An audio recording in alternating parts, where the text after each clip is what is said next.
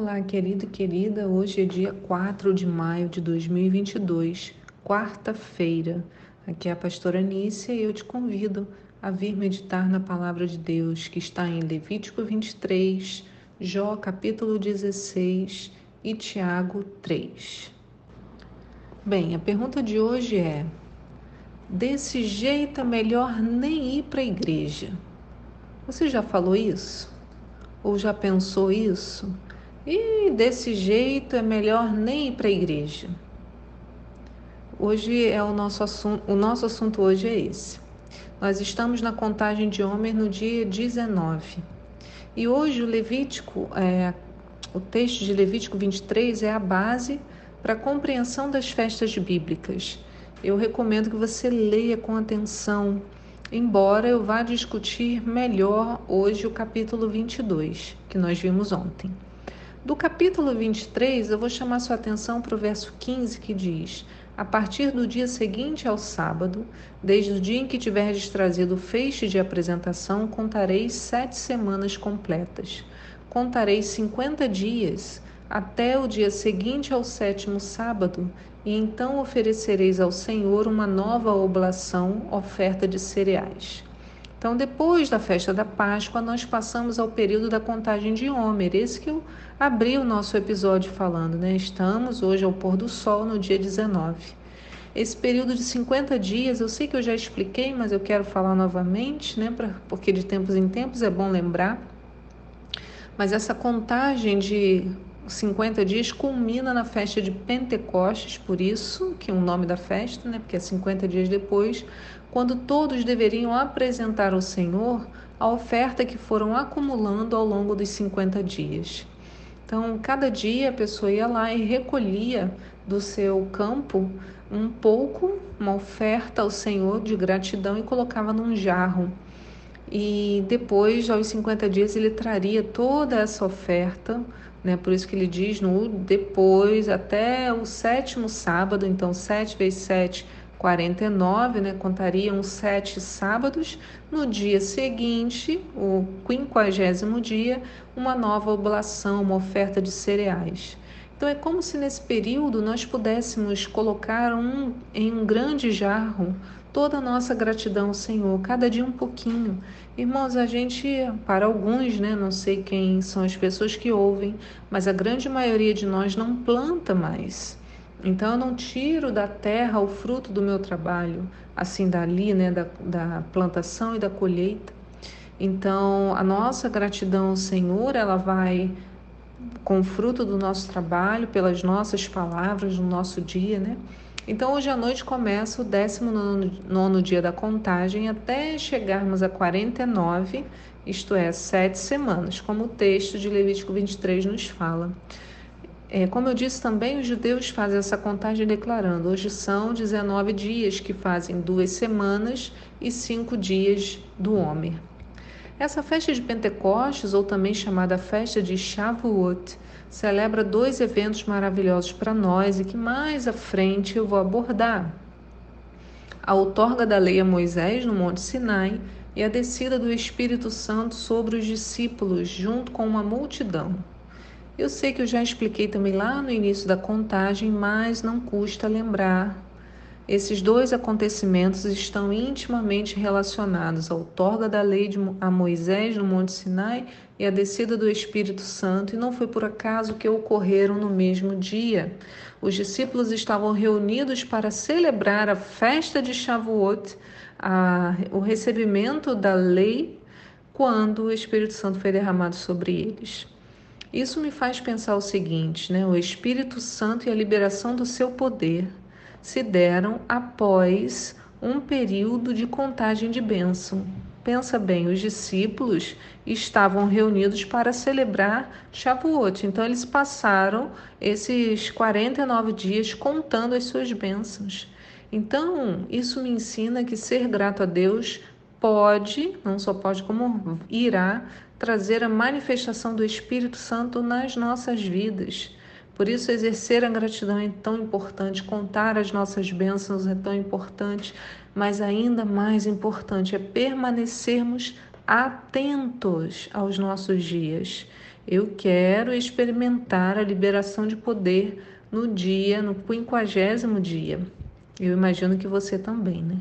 Então, mas hoje, então, isso de Levítico 23, mas eu quero retornar a Levítico 22, porque eu acho que tem mais um detalhe que a gente talvez não tenha ficado tão claro no devocional de ontem. Eu queria aprofundar um pouquinho, um pouquinho, um pouquinho mais.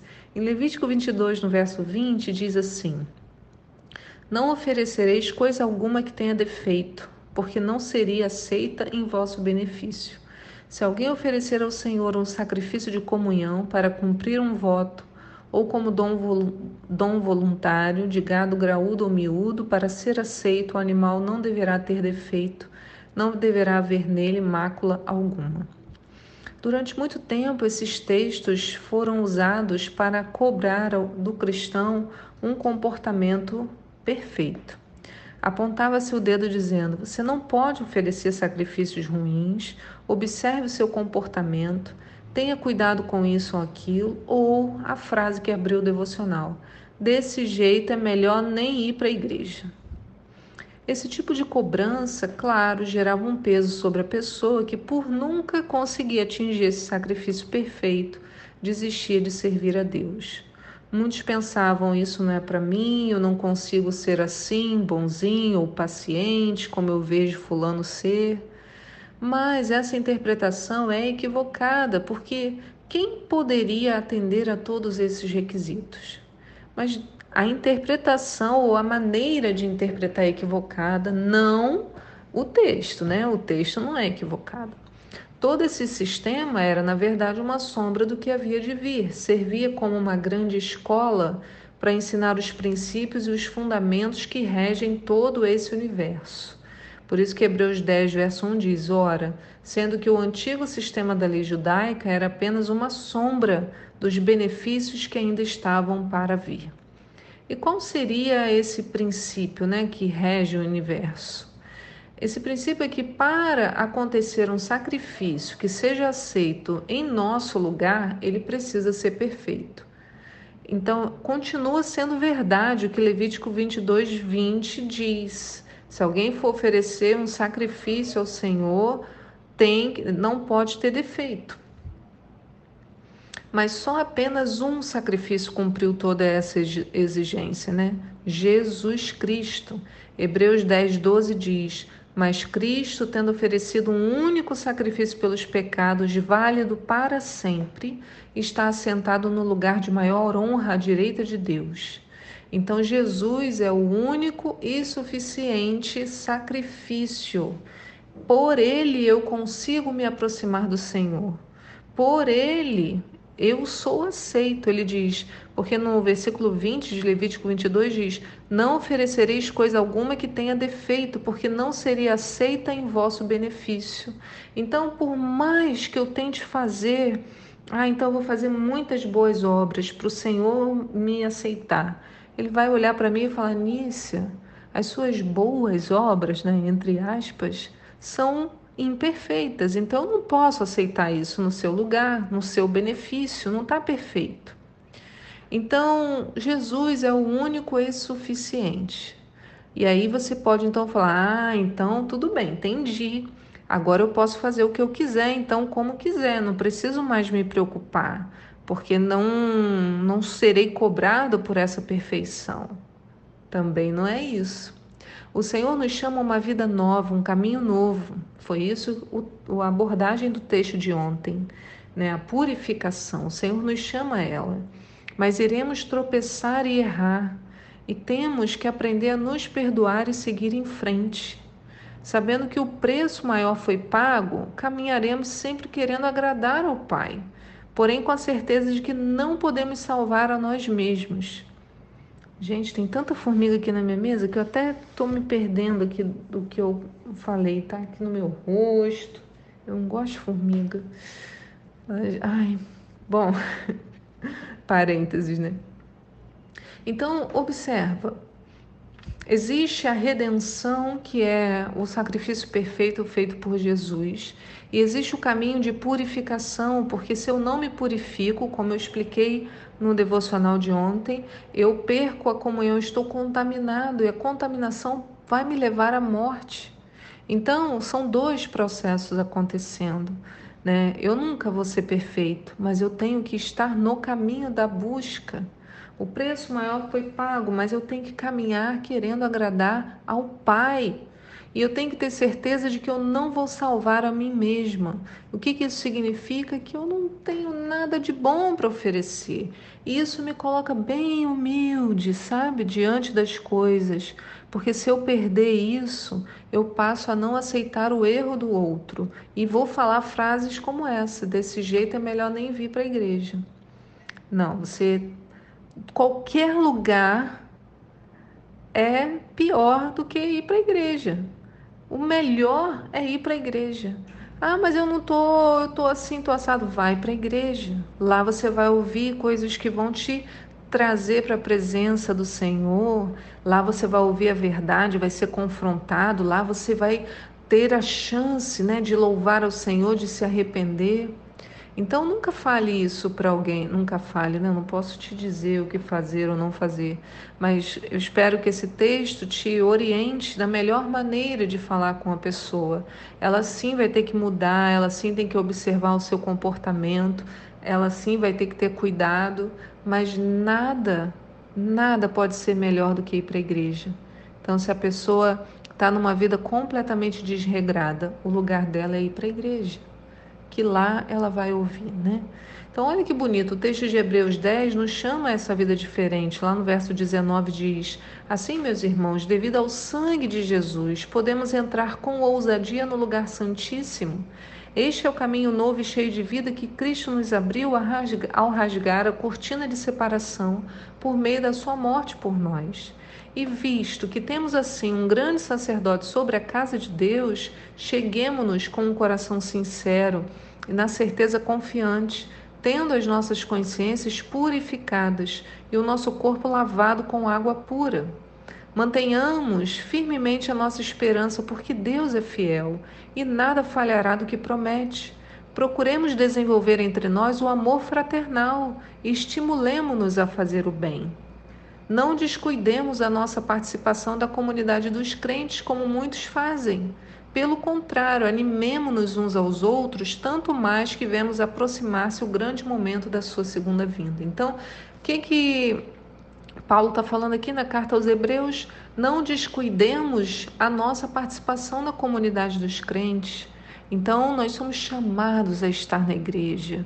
Eu e você temos que estar. Eu não posso pensar isso, ai, desse jeito que eu tô, vou fazer o que na igreja? Melhor nem ir. Nunca pense isso. Vá, vá, esteja lá, ouvindo a palavra, deixando que essa palavra venha como uma água limpando, né? Limpando cada um de nós. E ainda o texto devocional de hoje, em Tiago 3, também nos dá a dimensão do nosso chamado. No verso 13 ele diz: Quem dentre vós é sábio e tem verdadeiro entendimento? que o demonstre por seu bom proceder cotidiano, mediante obras praticadas com humildade que têm origem na sabedoria. No entanto, se abrigas em vosso coração inveja, amargura e ambição egoísta, não vos orgulheis disso, nem procureis negar a verdade. Olha que coisa maravilhosa que ele diz, né? se eu tenho no meu coração, e certamente se você olhar para o seu, vai ver coisas feias, todos nós, inveja, amargura, ambição egoísta, eu não posso me orgulhar disso. Mas também não vou negar a verdade. Mentir, não, eu sou, ah, eu sou tão assim, maravilhosa. Né? E ele diz: porquanto esse tipo de sabedoria não vem dos céus, mas é terrena, não é celestial, é demoníaca. Ó, oh, demoníaco se eu quiser provar para os outros que eu sou alguma coisa que na verdade não sou. E aí ele diz: Pois onde existe inveja e rivalidade, aí há confusão e todo tipo de atitudes maléficas. Então, por isso que a gente precisa de ser tratado e a gente é tratado no corpo de Cristo. Porém, porque é muito fácil não ter inveja nem rivalidade, irmãos, se você não está convivendo com ninguém. Isso acontece no convívio ou nas redes sociais, né? Que também é uma forma de convívio hoje moderno. Então, ele diz: a sabedoria que vem do alto é antes de tudo pura, repleta de misericórdia, de bons frutos, imparcial, sem hipocrisia. É fácil isso? Não, isso é um processo de transformação. Então, a justiça é a colheita produzida por aqueles que semeiam a paz. É isso que a palavra nos orienta. Né? E eu queria completar a ideia de ontem: purificação, salvação por Jesus Cristo. Não vamos nos salvar a nós mesmos, não podemos, mas buscamos uma vida de santidade. Esse é o caminho. E não deveremos falar para nós mesmos que do jeito que a gente está é melhor não ir para a igreja. Sempre é melhor ir para a igreja, sempre é bom ir para a igreja. Que o Senhor abençoe seu dia e eu te espero aqui para um próximo devocional. Tchau!